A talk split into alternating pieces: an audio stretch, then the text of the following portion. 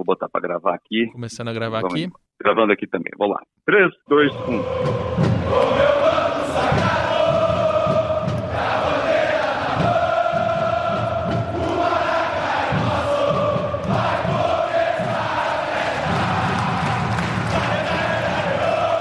Olá, eu sou Edmilson Ávila e este é mais um episódio do podcast que desenrola o Rio para você.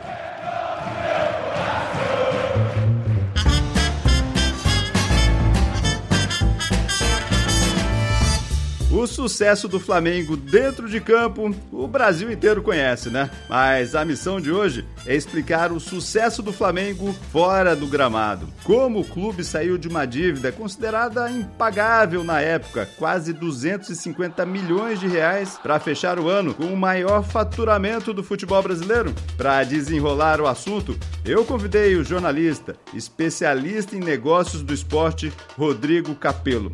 Rodrigo, obrigado pela participação. Eu que agradeço, é um prazer falar contigo. Vou começar com piada pronta aqui, hein? Não foi Jesus que fez milagre. Vamos voltar no tempo aí. Quando é que começou essa virada do Flamengo? Se a gente dividir essa história em antes de Jesus e depois de Jesus, antes de Jesus aconteceu muita coisa importante, né? O Flamengo que está agora é um Flamengo que começou esse trabalho pelo menos em 2013. Então a gente tem uma noção aí, são mais de seis anos de reestruturação administrativa, financeira, de dívidas, inclusive do futebol futebol para conseguir chegar nesse momento e, e ter essa, essa capacidade de competir em tão alto nível, porque no fim das contas, né, Edmilson, é dinheiro, né? Sem dinheiro você não faz futebol nos tempos de hoje. Então o Flamengo teve que aprender a arrecadar mais, a ser mais eficiente nos seus custos, a dever menos, e foi assim que ele chegou nesse ponto que ele está hoje. Foi uma virada financeira, então. Eles começaram a, opa, para a dívida aqui e nós vamos agora é, fazer, é, tomar medidas para arrecadar mais e gastar menos. Exatamente. O Flamengo teve um ponto de virada que foi muito importante, que foi a eleição do Eduardo Bandeira de Mello. Né? Ele foi eleito ali no fim de 2012 entrou em 2013, e junto com ele vieram uh, vários executivos de mercado, gente do BNDES, gente da Sky, gente de grandes empresas, e gente muito capacitada. E a partir dali o Flamengo fez reestruturações de cada departamento. Então no departamento jurídico houve um grande trabalho em relação à renegociação de acordos, a pegar todas aquelas dívidas antigas e tentar achar soluções para aqueles valores que vinham se arrastando, confusões, né? Quantos jogadores a gente não ouvia nas notícias, né, Edmilson? Ah,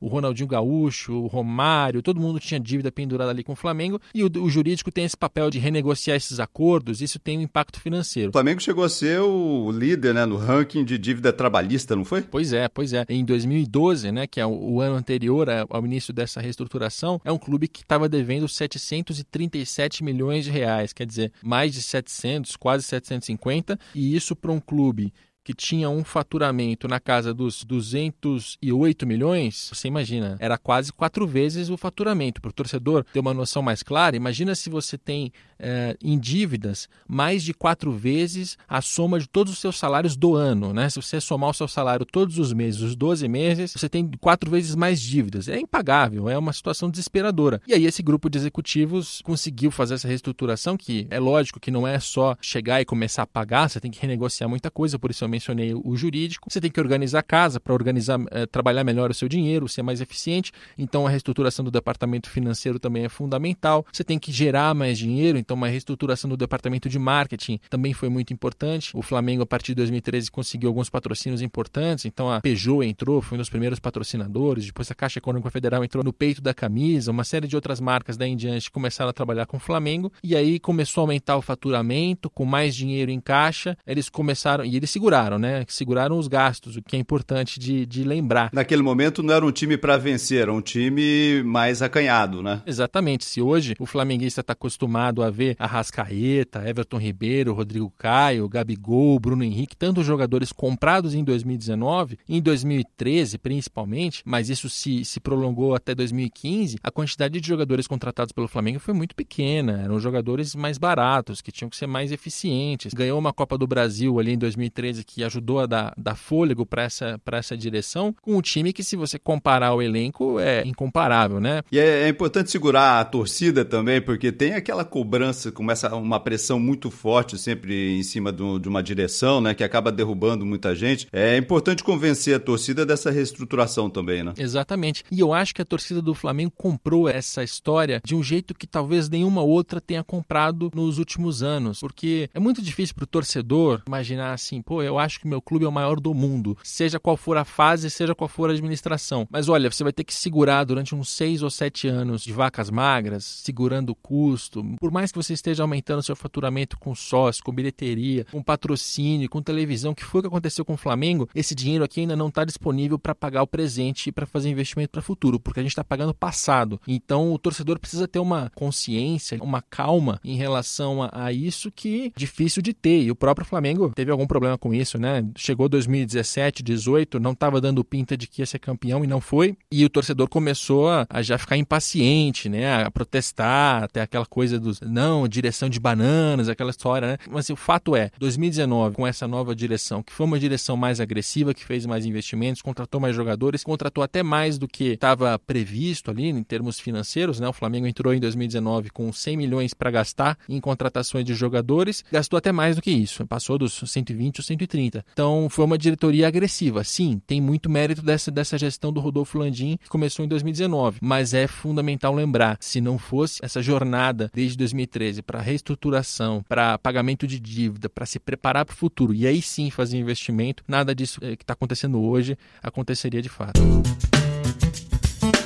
Teve uma, uma grande participação do, do, sócio torcedor também, né? Essa chamada do sócio torcedor, aquela história do tijolinho, né? Sim, sim, sem dúvida. O departamento de, de marketing do Flamengo, né? Que é onde se faz a gestão dessas linhas de receita, de sócio torcedor, de bilheteria. Ele, se você comparar com outros clubes no país, acho que só o Palmeiras faz mais dinheiro do que o Flamengo. E isso porque tem um estádio próprio, um estádio eh, reformado recentemente, viveu também uma fase esportiva muito, muito importante, com muitos títulos. O Flamengo está vivendo isso agora tá? Com, conforme essa euforia tomou conta, com Jorge Jesus, com o time sendo campeão, isso fez a, a torcida participar ainda mais e isso vai disparar, vai fazer estourar a receita do clube com bilheteria e sócio-torcedor. Mas, assim como o restante da nossa história, é, foi uma participação contínua. Desde 2013, a torcida realmente comprou essa ideia de reestruturação, de vacas magras no início para depois colher os frutos e participou, participou. Isso foi fundamental. Bom, o Flamengo não tem ainda, eu acho que o elenco mais mais caro né, do, do futebol brasileiro, mas deve fechar com maior faturamento, né? Sim, sim, fecha com maior faturamento, isso já é certeza, até porque a gente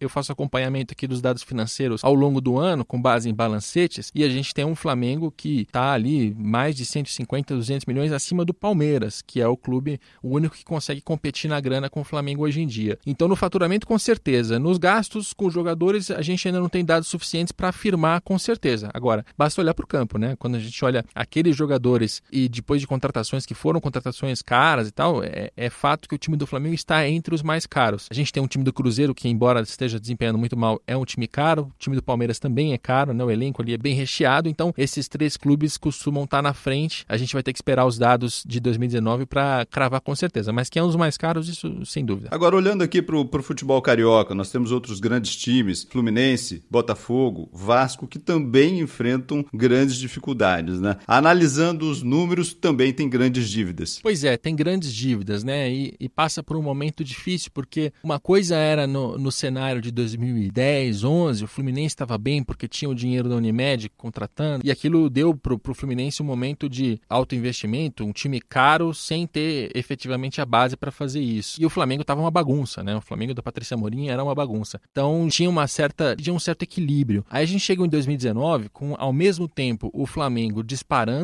em faturamento, em resultado esportivo, em títulos, e os outros três com absurdas dificuldades de manter salários em dia, de fazer contratação. São clubes que estão muito fragilizados financeiramente e tudo isso ao mesmo tempo. E aí o Flamengo gera pressão sobre eles, eles têm que se reestruturar também. De uma certa maneira, o Flamengo é uma referência, é um exemplo para o resto do mercado, mas não é um exemplo fácil de ser repetido. É muito difícil a gente virar e dizer assim: não, basta que o Botafogo, ou o Vasco, ou o Fluminense façam exatamente a mesma coisa que o Flamengo. Não é tão fácil. Não dá para replicar esse modelo, então, enfim, guardadas as proporções, enfim, Flamengo com essa torcida gigantesca, guardadas as proporções, não dá para replicar, então. Eu diria que não, infelizmente, porque uma coisa é se você é, olhar como funciona o departamento jurídico do Flamengo, pegar as boas práticas dele e passar para o departamento jurídico do Fluminense, pode funcionar. Do marketing do Flamengo e aplicar no marketing do Vasco, pode funcionar. Quando a gente olha para o departamento, para o detalhe, é claro que tem boas práticas que podem ser replicadas pelos demais. Agora, o ponto principal dessa recuperação é que a, a receita aumentou muito rápido. Então, a gente está falando de uma receita do Flamengo que era de 208 milhões em 12, passou para 267 em 13, 342